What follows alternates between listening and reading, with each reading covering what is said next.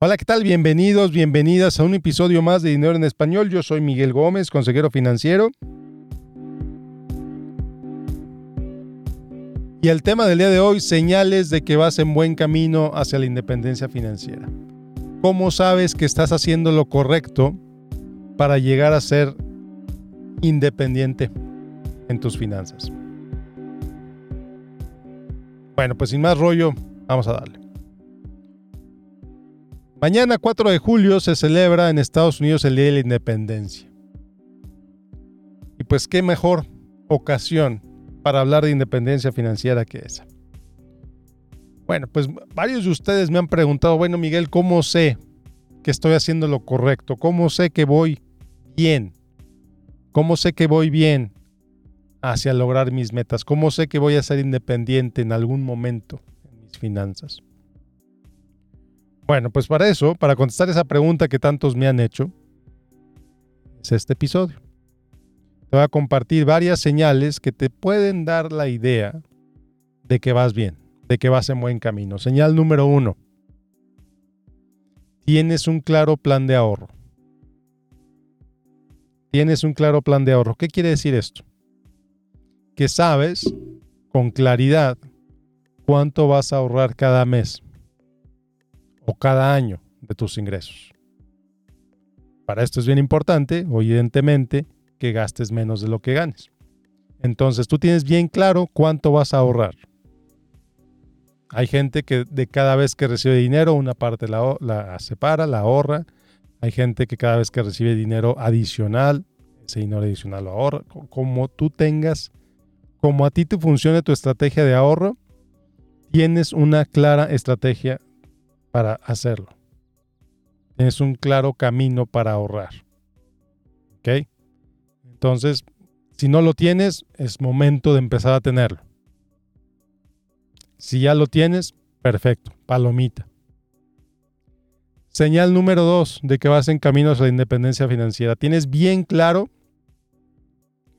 qué día, o al menos qué mes y qué año, vas a estar libre de deudas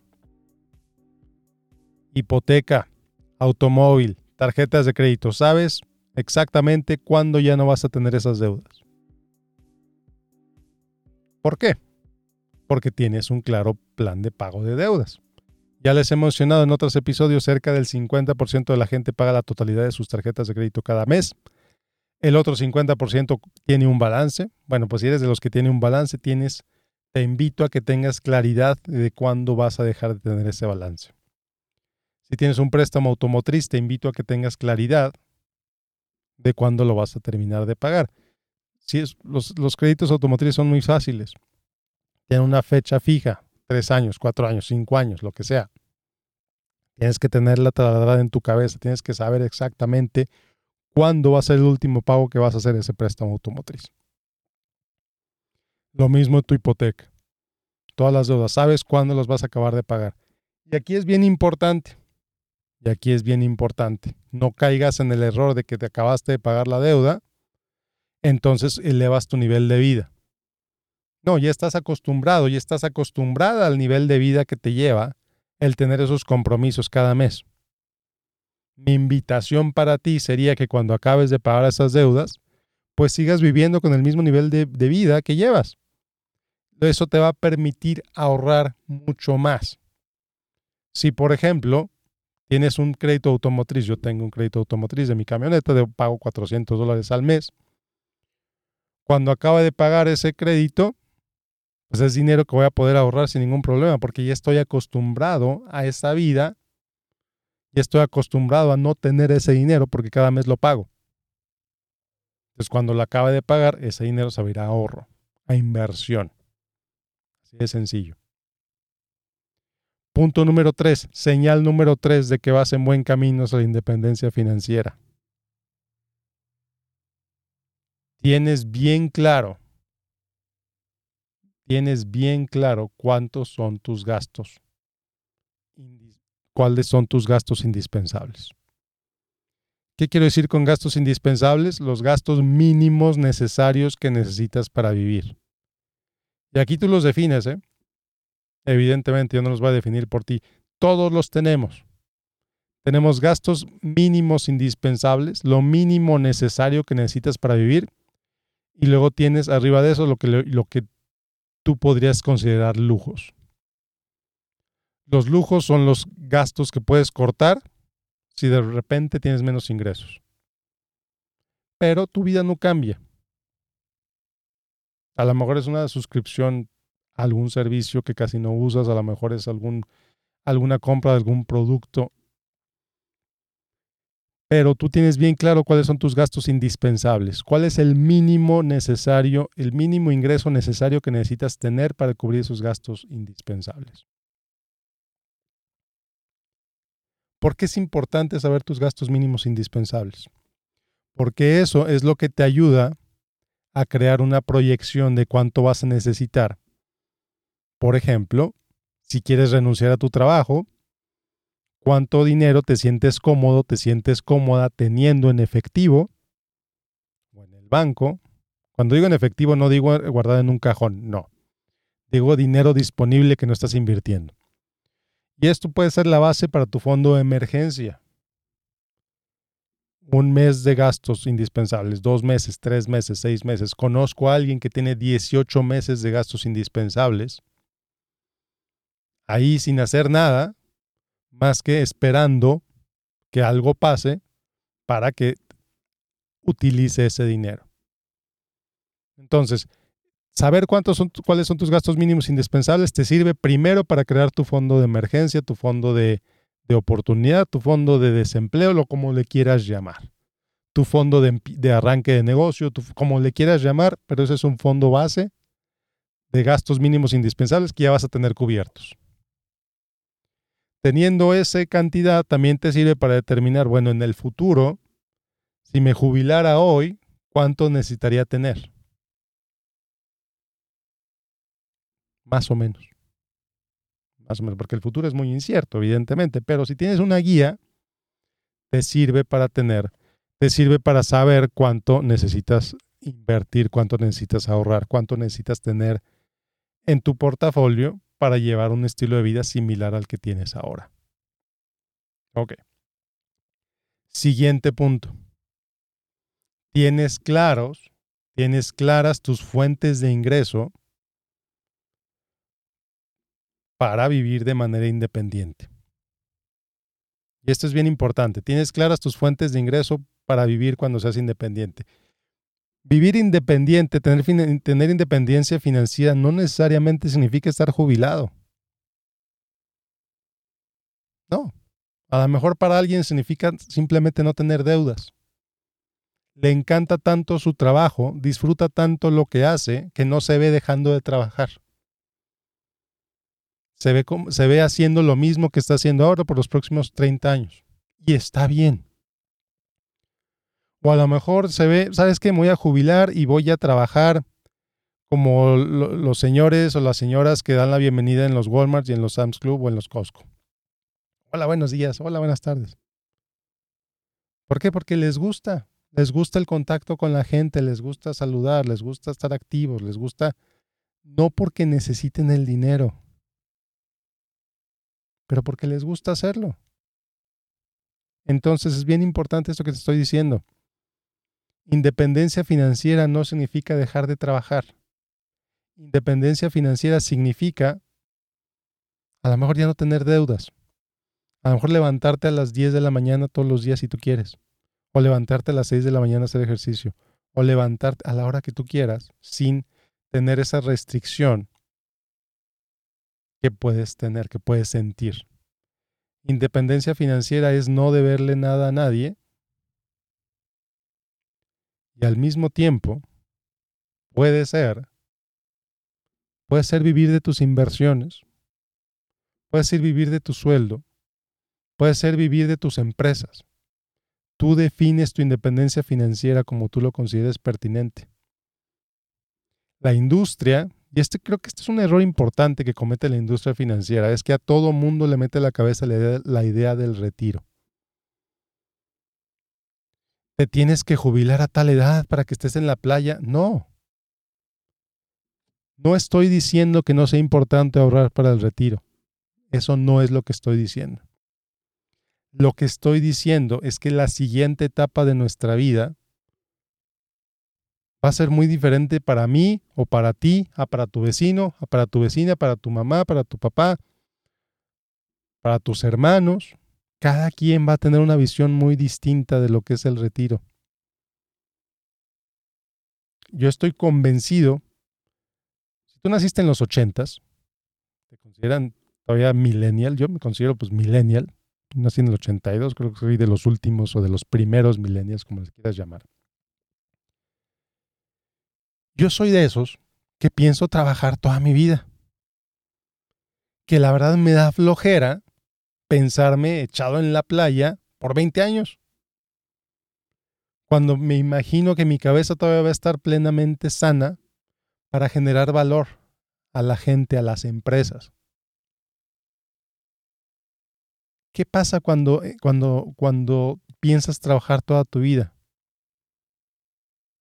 Entonces necesitas ahorrar menos para el retiro porque vas a necesitar reemplazar menos de tus ingresos para el futuro. Pero, otra vez, no te estoy diciendo no ahorres para el retiro, no. Te estoy diciendo que tu visión para el retiro tiene que determinar cuánto ahorras, no al revés. es llevar un balance entre el presente y el futuro, tu yo presente y tu yo futuro.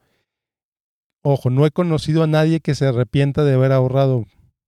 No he conocido a nadie que me diga, ¿sabes qué, Miguel? Ahorré cuatro millones, me hubiera gustado ahorrar tres. Me hubiera gustado ahorrar dos. No he conocido gente que me diga eso. Pero sí he conocido gente que me dice, ¿sabes qué, Miguel? Tengo todos estos millones. Me hubiera gustado tomar más vacaciones con mis hijos me hubiera gustado disfrutar más a mis hijos cuando estaban chiquitos. Me hubiera gustado salir más con mi pareja.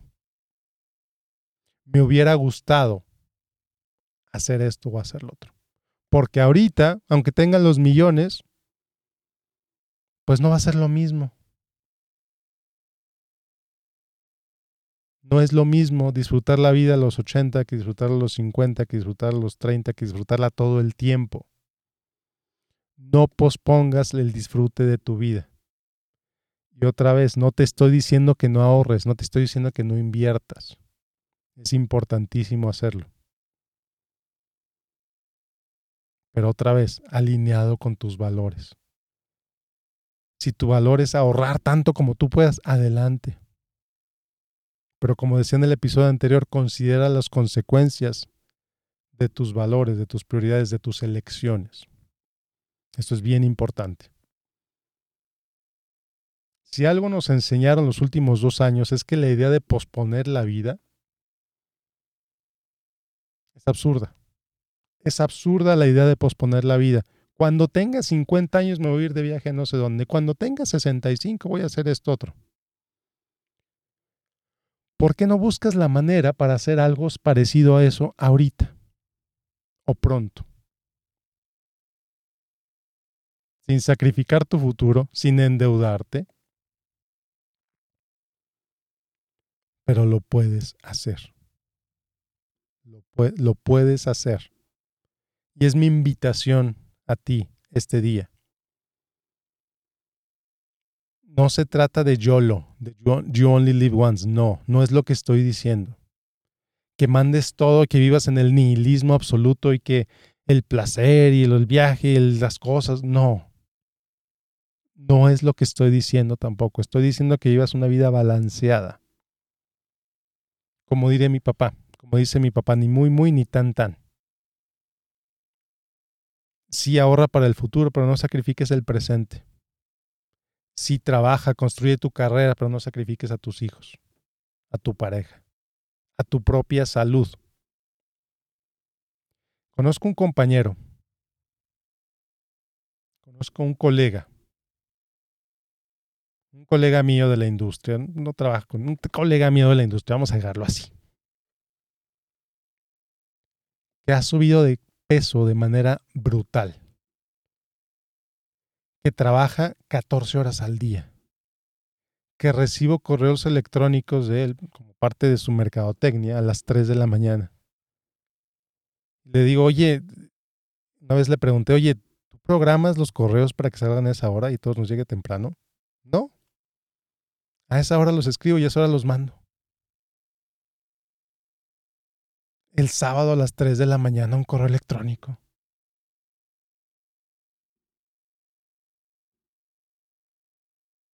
¿Por qué? ¿Por qué sacrificar su presente de esta manera? Su salud está deteriorada de manera brutal. Pero eso sí, financieramente le va de maravilla. Eso para mí es un gran antiejemplo. Yo no quiero eso en mi vida. Yo no quiero una vida así. Yo no quiero sacrificar mi salud. Yo no quiero sacrificar a mis hijos. Yo no quiero sacrificar mi bienestar por tener más dinero. En lugar de eso, yo trabajo de manera inteligente. Yo trabajo de manera eficiente. Yo tengo muy claro qué es importante para mí. Y si eso significa ganar un poquito menos dinero, está bien. Pero vivo feliz. Ojo, y aquí bien importante que te lo diga. No, no estoy diciendo pobre pero feliz, no. No es lo que estoy diciendo, no quiero que te quedes con esa idea en la cabeza, no. Estoy diciendo una vida balanceada y por lo tanto vivo feliz. Es todo. Tú vive como tú quieras. A final de cuentas, yo solamente soy una voz en un podcast. Que por cierto, gracias por escucharme. Entonces, siguiente, ya, ya me extendí mucho, ya me extendí mucho, lo siento mucho. Siguiente señal para saber que vas en camino a la independencia financiera. Cada año tu patrimonio neto va subiendo. Cada año tienes más riqueza. ¿Cómo acumulas riqueza? Gastando menos o ganando más. Pero siempre gastando menos de lo que ganas. Comprando activos. Creando un portafolio de inversión. Construyendo tu negocio inclusive.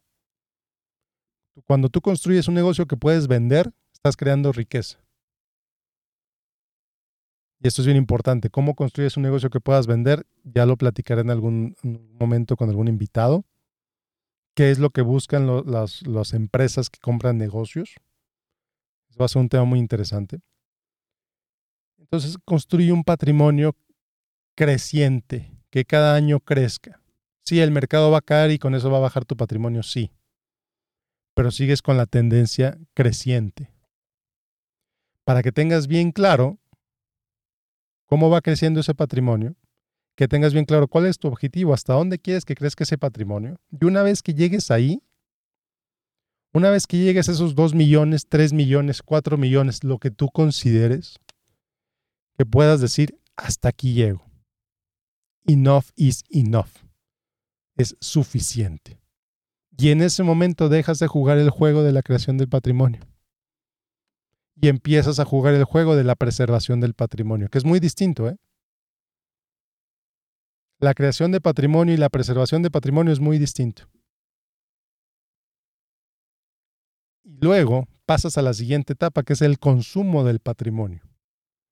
Empiezas a vivir de lo que construiste todos estos años.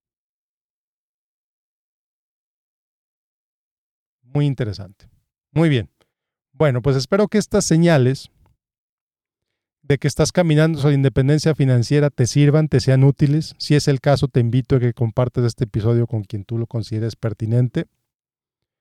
Muchas gracias por escucharme. Nos vemos la próxima semana con otro episodio de Dinero en Español. Que tengas un excelente, excelente día. Bueno, pues muchas gracias por escuchar este episodio. Como siempre, te invito a que te inscribas a mi boletín de correo casi semanal, casi mensual. en miguelgomez.link diagonal correo, miguelgomez.link diagonal correo. Como siempre, te invito a que me sigas en Facebook, en facebook.com diagonal Miguel Gómez Consejero. Y por último, recordarte, invitarte a que me dejes un review en iTunes, a que me dejes tu calificación en Spotify. Esto le ayuda a los algoritmos a que recomienden este podcast a más gente. Entonces, por favor, por favor, si este podcast te gusta, si este episodio te gustó, déjame tu review ahí, déjame tus estrellitas. Y bueno, pues nos vemos la próxima semana con otro episodio de Dinero en Español. Yo soy Miguel Gómez, consejero financiero. Que tengas un excelente, excelente día. Hasta la próxima.